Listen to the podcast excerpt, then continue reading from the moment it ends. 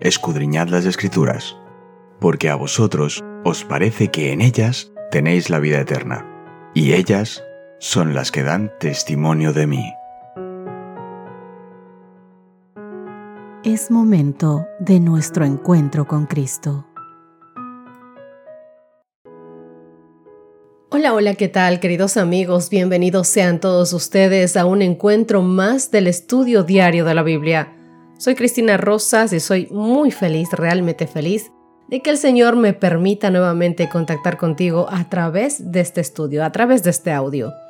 En esta semana vamos a ver un título muy interesante, Cónyuges juntos ante la cruz. Quizás, amigo mío, amiga mía que me escuchas, tu hogar está pasando por problemas, está haciendo un poquito de aguas y tu relación con tu cónyuge, con tu pareja, no está siendo la deseada hay problemas, hay desinterés, hay infelicidad, quizás hoy más que nunca tengas que prestar atención al estudio de esta semana. Así que te hago una grata invitación a que juntos podamos llenarnos del amor de Dios y de los consejos que Él nos dará durante toda esta semana para todas estas cosas. Nuestro texto base de esta semana lo encontramos en Efesios capítulo 5, versos 25 al 27. La palabra del Señor dice, maridos, amen a sus mujeres así como Cristo amó a la iglesia y se entregó a sí mismo por ella, para santificarla y limpiarla en el lavado del agua, por la palabra, para presentarla para sí una iglesia gloriosa, sin mancha ni arruga ni cosa semejante, antes que sea santa e inmaculada. En Efesios capítulo 5 versos 21 al 33 que estaremos viendo en esta semana, Pablo se basa en la idea de la sumisión mutua de los creyentes. Sí, has escuchado bien, sumisión mutua de los creyentes. Lo dice en Efesios capítulo 5 verso 21. Y luego nos ofrece un consejo también a nosotras las esposas cristianas en los versos 22 al 24 y a los esposos en los versos 25 al 32. Recuerda que todos estos textos los estaremos viendo en esta semana. Además, Pablo concluye con un extracto de la enseñanza para ambos cónyuges en el verso 33. En estos consejos, queridos amigos, los estudios de la Biblia en la actualidad pueden oír a Cristo, a Cristo resucitado, hablando de nuestras relaciones. Estamos en condiciones de oír cuando entendemos Efesios capítulo 5 versos 21 hasta el capítulo 6 del verso 9 como la forma en que Pablo actualiza la gran temática de la carta, la unidad, pero ahora para el hogar cristiano. Si bien hace una fuerte crítica de la estructura social defectuosa de la vieja humanidad, en Efesios capítulo 4, verso 22, en cuanto a la pasada manera de vivir, despojaos del viejo hombre que está viciado conforme a los deseos engañosos, lo vimos en nuestro estudio de la semana pasada, él también celebra la creación de una nueva humanidad. En Efesios capítulo 2 verso 15, inserta en la humanidad en general con sus fallas sociales. Efesios 2.15, aboliendo en su carne las enemistades, la ley de los mandamientos expresados en ordenanzas, para crear en sí mismo de los dos un solo y un nuevo hombre haciendo la paz. Dentro de estas estructuras los creyentes demuestran que se ha desplegado un nuevo poder, el poder del Espíritu Santo y una nueva ética cuyo modelo está en Cristo, que apunta hacia el cumplimiento final del plan de Dios para todo su pueblo y para el mundo. Con esto en mente, mi querido amigo, vamos a ir al primer tema de esta semana, consejos para esposas cristianas. Veréis, Pablo comienza con un pasaje bisagra, Efesios capítulo 5, verso 21 someteos unos a otros en el temor de Dios. Y este le conecta con lo que dice Efesios capítulo 5, versos del 1 al 20 y luego del 22 al 33, en el que aboga por los miembros de iglesia que se sometan mutuamente. Leamos estos textos. Sed pues imitadores de Dios como hijos amados, y andad en amor como también Cristo nos amó y se entregó a sí mismo por nosotros, ofrenda y sacrificio a Dios en olor fragante. Pero fornicación y toda inmundicia o avaricia ni aun se nombre entre vosotros como bien conviene a santos. Ni palabras deshonestas, ni necedades, ni truanerías, que no conviene, sino antes bien acciones de gracia, porque sabéis esto, que ningún fornicario o inmundo o avaro que es idólatra tiene herencia en el reino de Cristo y de Dios. Nadie os engañe con palabras vanas, porque por estas cosas viene la ira de Dios sobre los hijos de desobediencia. No seáis pues partícipes de ellos, porque en otro tiempo erais tinieblas, mas ahora sois luz en el Señor. Andad como hijos de luz, porque el fruto del Espíritu es toda bondad, justicia y verdad, comprobando lo que es agradable al Señor. Y no participéis en las obras infructuosas de las tinieblas, sino más bien reprendedlas, porque vergonzoso es aún hablar de lo que ellos hacen en secreto. Mas todas las cosas, cuando son puestas en evidencia por la luz, son hechas manifiestas, porque la luz es lo que manifiesta todo. Por lo cual dice, despiértate tú que duermes, y levántate de los muertos y te alumbrará Cristo. Mirad pues con diligencia cómo andéis, no como necios, sino como sabios, aprovechando bien el tiempo porque los días son malos. Por tanto, no seáis insensatos, sino entendidos de cuál sea la voluntad del Señor. No os embriaguéis con vino en lo cual hay disolución, antes bien sed llenos del Espíritu, hablando entre vosotros con salmos, con himnos y cánticos espirituales, cantando y alabando al Señor en vuestros corazones, dando siempre gracias por todo a Dios y Padre en el nombre de nuestro Señor Jesucristo. Esto lo pudimos ver en el estudio de la semana pasada y lo desglosamos. Ahora veamos los textos del 22 al 33 ya que esto es lo que nos va a ayudar a conectar los primeros textos que hemos leído junto con lo que ahora vamos a leer. La palabra del Señor dice, las casadas estén sujetas a sus propios maridos como al Señor, porque el marido es cabeza de la mujer, así como Cristo es cabeza de la iglesia, la cual es su cuerpo, y Él es su Salvador. Así que, como la iglesia está sujeta a Cristo, así también las casadas lo estén a sus maridos. En todo. Maridos, amad a vuestras mujeres, así como Cristo amó a la iglesia y se entregó a sí mismo por ella, para santificarla habiéndola purificado en el lavamiento del agua por la palabra, a fin de presentársela a sí mismo una iglesia gloriosa, que no tuviese mancha ni arruga ni cosa semejante, sino que fuese santa y sin mancha. Así también los maridos deben amar a sus mujeres como a sus mismos cuerpos. El que ama a su mujer, a sí mismo se ama, porque nadie aborreció jamás a su propia carne, sino que la sustenta y la cuida, como también Cristo a la iglesia, porque somos miembros de su cuerpo, de su carne y de sus huesos. Por esto dejará el hombre a su padre y a su madre, y se unirá a su mujer, y los dos serán una sola carne. Grande es este misterio, mas yo digo esto respecto de Cristo y de la iglesia. Por lo demás, cada uno de vosotros ame también a su mujer como a sí mismo, y la mujer respete a su marido. Te invito también a que leas algunos otros textos que nos hablan también de la sumisión de unos a otros. Uno de esos ejemplos es Marcos capítulo 10 versos 42 al 45. Mas Jesús, llamándoles, les dijo, Sabéis que los que son tenidos por gobernantes de las naciones se enseñorean de ellas, y sus grandes ejercen sobre ellas potestad.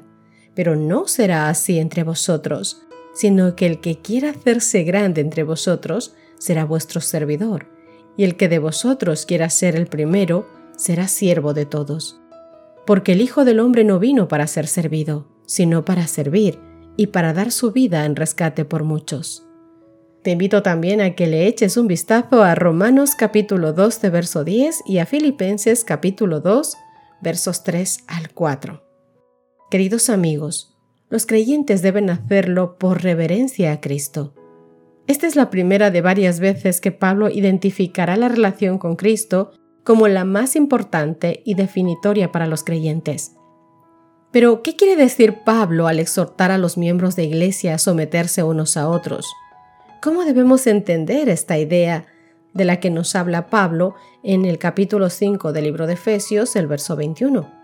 Veréis, Pablo también invita a las esposas cristianas a someterse a sus maridos como al Señor y aclara que está analizando la sumisión de las esposas a sus respectivos maridos. Te invitamos a que puedas analizar, razonar en qué es lo que quiere decir Pablo al exhortarnos a nosotros como miembros de iglesia a someternos unos a otros. ¿Cómo crees que debemos entender esta idea?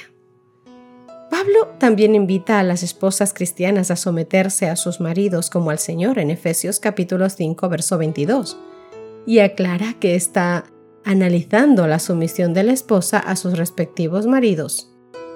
Por ejemplo, Primera de Pedro capítulo 3 versos 1 y 5 dicen, Asimismo vosotras mujeres estad sujetas a vuestros maridos, para que también los que no creen a la palabra sean ganados sin palabra por la conducta de sus esposas. Aquí está hablando de los matrimonios que son mixtos, es decir, que la esposa o el esposo es creyente y el otro no. En el verso 5 dice, porque así también se ataviaban en otro tiempo aquellas santas mujeres que esperaban en Dios, estando sujetas a sus maridos. Cuando Pablo dice que las esposas deben hacer esto como al Señor, quiere decir que una esposa debe someterse a su esposo como si éste fuera Cristo. O quiere decir que Cristo es el énfasis más verdadero y elevado de su sumisión. Veréis a la luz de Efesios capítulo 6, verso 7, donde se pide a los esclavos que sirvan como quien sirven al Señor y no como a los hombres, y Colosenses capítulo 3 verso 18, donde se pide a las esposas que se sometan a sus maridos como conviene en el Señor, es preferible este último concepto, es decir, que nuestro énfasis verdadero y elevado a la sumisión es Cristo. Estas mismas esposas son creyentes que en última instancia deben honrar a Cristo por sobre sus maridos. Tanto Colosenses como Efesios se identifica a Cristo y solo a Cristo, queridos amigos, como la cabeza de la iglesia, que es su cuerpo. Efesios capítulo 1, versos 22 o capítulo 5, verso 23 o Colosenses capítulo 1, verso 18 hablan sobre que Cristo es la cabeza de la iglesia y el Salvador de su cuerpo. La iglesia es el cuerpo, Cristo es la cabeza. Por analogía, el esposo es la cabeza de la mujer, como dice Efesios capítulo 5, verso 23, y la fidelidad de la iglesia hacia Cristo sirve como modelo para la lealtad de la esposa hacia su esposo. El pasaje supone un matrimonio amoroso y afectuoso, no un matrimonio disfuncional, no un amor unilateral donde solamente da uno y el otro no. Ese versículo no debe interpretarse para apoyar ninguna forma de abuso doméstico. Querido amigo y amiga que me escuchas, a la luz de lo que acabamos de leer, ¿por qué es tan importante recordar el siguiente consejo? Si el marido es tosco, rudo, turbulento, egoísta, duro e intolerante, no diga nunca que el marido es cabeza de la esposa y que ella debe someterse en todo, porque él no es el Señor, no es el marido en el verdadero significado del término. Esto lo puedes encontrar en el libro El hogar cristiano que te aconsejo que leas si estás teniendo problemas en tu hogar o no sabes como esposa o como esposo cómo comportarte, qué debes soportar, qué límites debes poner o qué debes hacer, cuánto debes ceder, cómo llevar tu hogar de la mejor manera. Te invito a que puedas adquirir este libro. Es maravilloso con unos consejos espléndidos para los hogares. El hogar cristiano. Queridos, ¿cuántos problemas y sufrimientos e infelicidad se economizarían para los seres humanos si continuáramos cultivando la consideración y la atención, si siguiéramos pronunciando las palabras amables y de aprecio unos por otros, y si siguiéramos prodigándonos esas insignificantes manifestaciones de cortesía que mantienen vivo el amor y el respeto en nuestros hogares, y que creerían eran innecesarias para conquistar a su compañero o compañera. Si el esposo y la esposa continuaran cultivando estas atenciones, nutrirían de amor simultáneamente serían felices y ejercerían una influencia santificadora sobre el resto de familias que os ve. y dispondrían de un pequeño mundo de felicidad en sus hogares. Querido amigo, ni el marido ni la mujer deberían pensar en ejercer un gobierno arbitrario el uno sobre el otro, porque somos el uno el complemento del otro. Dios hace hogares maravillosos. No los destruyamos por nuestros propios preconceptos o egoísmos. Por eso te decía que esta semana es importante que prestes atención a lo que Dios te está diciendo. El tiempo se nos quedó corto, queridos amigos. Mañana en Dios volveremos a retomar este tema. ¿Te parece si terminamos nuestro estudio con una pequeña oración? Querido Dios que estás en los cielos, oh Señor, en tus manos ponemos nuestros hogares, en tus manos ponemos nuestros matrimonios. Que tú tomes el corazón nuestro, Dios mío, como pareja, como hogar, y nos lleves a tus pies, para que no haya egoísmo, ni discusión, ni dolor, ni rencillas, ni rencor, ni insultos, ni nada que pueda estropear la dulce relación que llegó a ser por tu bendición, Señor, sino que nos guardes en tus manos como un hogar que sepa criar bien a nuestros hijos en el temor de Dios, y que nos lleves juntos, Señor, a todos hacia la Canaán celestial. Protege nuestros hogares del mal, protégelo de nosotros mismos, de nuestras fallas, de nuestros defectos, Dios mío. Ayúdanos a cambiar nuestros hogares por amor a ti, sabiendo que de la misma manera que tú nos amas y nos cuidas, también debemos hacerlo nosotros con nuestra pareja. Quédate, oh Dios, en cada corazón, en cada hogar herido, lastimado, roto, para que en ti pueda componerse todo, restablecerse y reafirmarse. En el dulce nombre de Cristo Jesús. Amén y amén. Que Dios te bendiga, mi querido amigo. Nos encontramos mañana. Gracias por acompañarnos. Te recordamos que nos encontramos en redes sociales Estamos en Facebook, Twitter e Instagram como Ministerio Evangelike.